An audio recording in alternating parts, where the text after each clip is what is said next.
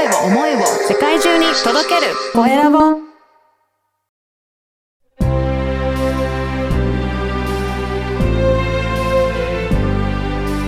経営者の志こんにちは、コエラボの岡田です。今回は自己開花アドバイザーの中井真理子さんにお話を伺いたいと思います。中井さん、よろしくお願いします。よろしくお願いいたします。まずは自己紹介からお願いいたします。はい、ありがとうございます。えー改めまして、自己開花アドバイザーの中井真理子と申します。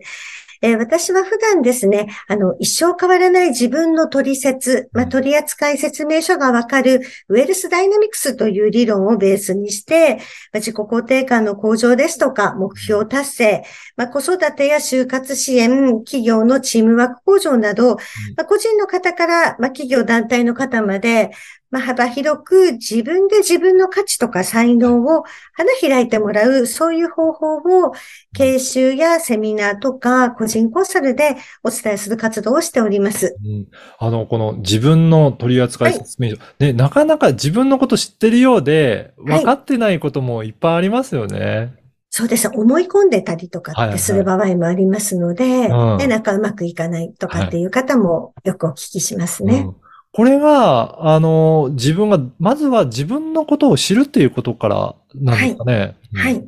え。じゃあこれは、えっと、どういうふうにして自分のことをこうやって分かるようになんかなっていくんでしょうかね。です。ね。あの、ウェルスダイナミクスというのが、あの、有料のはい、まあ、テストがあるんですけど、で、それを受けていただくことによってうん、8個のうん。どのタイプに自分がはい。属しているのかっていうのが分かりまして、まあ、これは一生知ってもらうとずっと変わらないんですけど、はい。で、これを知ってもらうことによって、まあ、自分がどういう人なのかが分かるのと同時に、周りにどういう人がいるのかが分かりますので、あの、大げさじゃなく苦手な人というのがいなくなります。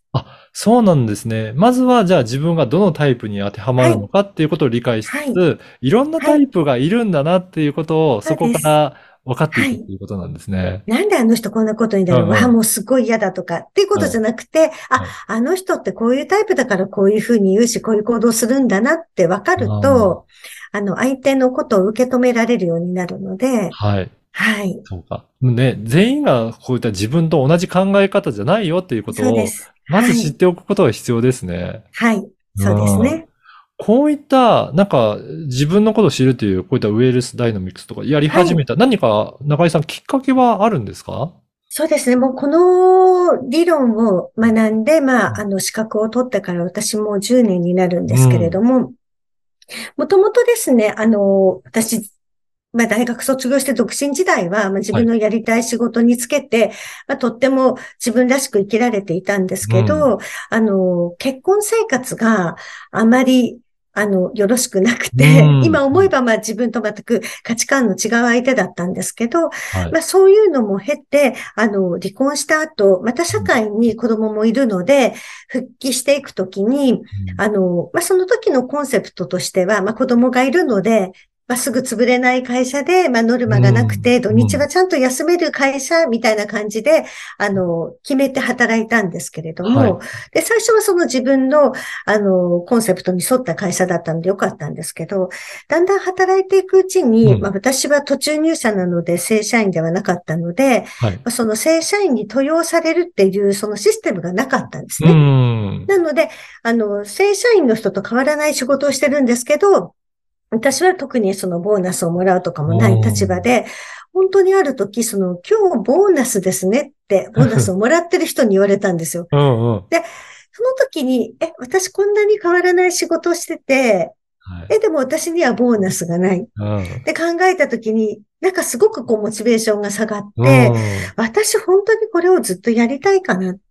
で、はい1日24時間を3分割したら、そのうちの、まあ、寝る時間、プライベートな時間、会社の時間。でこの3分の1の貴重な会社の時間に、はい。え、私ずっとそこで従事していいのかなってうん言った時に、私が一番やりたいことって、まあ、子供の頃からあの好きだったこと、得意だったことが伝えることだったんですね。うんじゃあもっとこのやりたかったことに時間を使った方がいいんじゃないかっって思った時に、はいこのウェルスダイナミクスという理論に出会ってというきっかけですね。なるほど。じゃあそこから、この、はいえー使いながらいろんな人に伝えていくっていうことをやって、やり始めたあ、そうですね。会社員もやりながらということでスタートしました。そうなんですね。はいで、やってみていかがでしたかね？なんか他の人に、えーやった時にこういうふうに変化あったとかっていうところ、何かもしご紹介できるようなことがあれば。そうですね。はいクライアントさんとしては、その、もう長、長く、うんあの、受けてくださってる方とかで、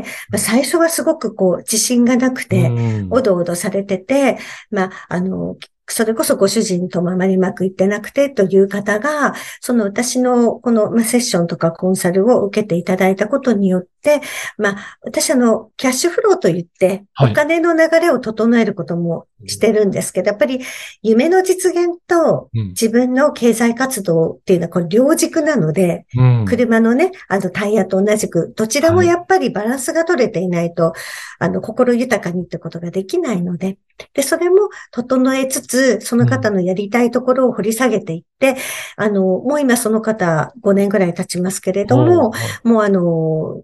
自分が何をしたいのかっていうのが明確になってきててい、自分でお仕事してるっていう方もいらっしゃいます。ね、やっぱそうやって自分のことを知っていって変わっていくと、どんどんなんかね、自分のことも認められるようになって、明らかに変わっていくっていう、行動も変わっていくっていうことになるんですね。そうですね。私は私のままでいいんだっていうことに、自分でもうなんかそれを承認するみたいな感じですかね。認めてはいいける、自分で認めていけるっていうそうです、そうです、そうです。はい。ねえあの、この番組は経営者の志という番組ですので、はい。ぜひ中井さんの志についても教えていただけるでしょうか？ありがとうございます。あの、仕事を始めた時からずっとこれは変わらないんですが、まあ、あの、一人でも多くの人が、もう自分らしく生き生きと生きられる、そういう社会になるように、そういったお手伝いをするっていうことが私の志だと思っています。ね、そうやってね、皆さんがそういうふうに生き生きとなっていくと、周りもどんどんその影響を受けて良くなっていくし、社会的にも良くなっていくっていうのはありますね。そうですね。はい。うん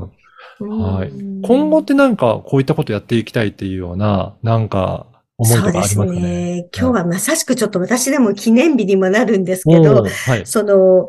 まあコロナ禍でね、いろいろこう仕事のやり方とかも変わりつつある中で、その今まで本当に先ほどもお話ししましたが、いろんな方のニーズにお応えすべくお仕事してきたんですけれども、はいまあ私が今一番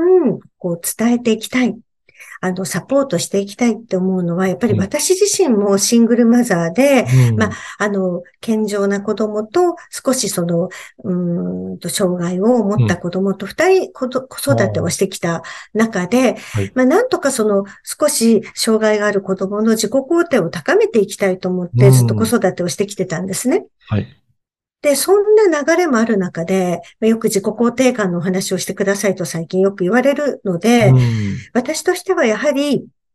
今そのワンオペでね、うん。あの、シングルマザーで、あの、子育てをされてる方、誰にも何かその、いろいろなやっぱり、あの、困ったこととかね、もうどうしたらいいのかなって思うことを抱えてらっしゃるんじゃないかなと思うので、そういう方に対して、もっと私の今までの経験とか、うんあの、学んできたこと、見てきたことっていうのを何かお伝えできたらいいなというふうに、今日思ったところでおす。ーそうなんですね。はい。えーやっぱりそういった大変な、まあ、だから中井さんも経験してきたようなことをそのまま伝えていって、はいえーね、自己肯定感上げていったりとか認めていけるようになっていくと、もっともっと楽になっていくんでしょうかね。そうですね。私、あの、いつもその、うんと、取説の話をするときに、あの、皆さんにダイヤモンドって知ってますか？うん、おーはい。えダイヤモンドみんな知ってますって女性ならうん皆さんダイヤモンド欲しいですって言うんですよね。ね。じゃあ、はいダイヤモンドってなんて価値があると思いますか、うんだあれは希少価値って書くんですけど、はいめったに見ることができないもの。だから価値がある。はい。道、道端の石ころが全部ダイヤモンドだったら、そんなものいつでも拾えるので、はい全く価値がなくなると思うんですね。はい。でそうじゃないから価値がある。でもそう考えてみると、めったに見ることができないっていうのは、返してみると、時々は見れるんですよ。うん、そうですね。だけれども、例えば岡田さん、はい。私、うん同じね、人がこの世の中にいますか、ね、いないですよね。そうです。生まれたとこも一緒、育った環境も一緒。って、うんもうドッペルゲンガーじゃない限りいないわけですよ。うんって考えたら、実はダイヤモンドより価値があるんですよ。そうですよね。希少価値はもう、その人一人しかないですよね。そうです。この広い宇宙の中でたった一人なんですよ。うんそれなのになぜ自分に自信がないとか、いなんか人と比べちゃうってことが起きるのかな。そのもうダイヤモンドより価値がある自分っていうのを知ってほしいなって。思っていますそこの捉え方が変わると、うん全然気持ちも変わってくるんじゃないかなと思いますのでね。い、やーぜひ今日のお話を聞いて、もう少し中井さんに相談したいとか、なんかいろいろお話聞いてみたいという方いらっしゃれば、このポッドキャストの説明欄に、あの、はいメルマガの URL を掲載させていただきますので、はいそこからあの登録して、ぜひはいメルマガ受け取っていただければなと思います。はい。はい。本日は自己開花アドバイザーの中井真理子さんにお話を伺いました。中井さんどうもありがとうございました。はい、ありがとうございました。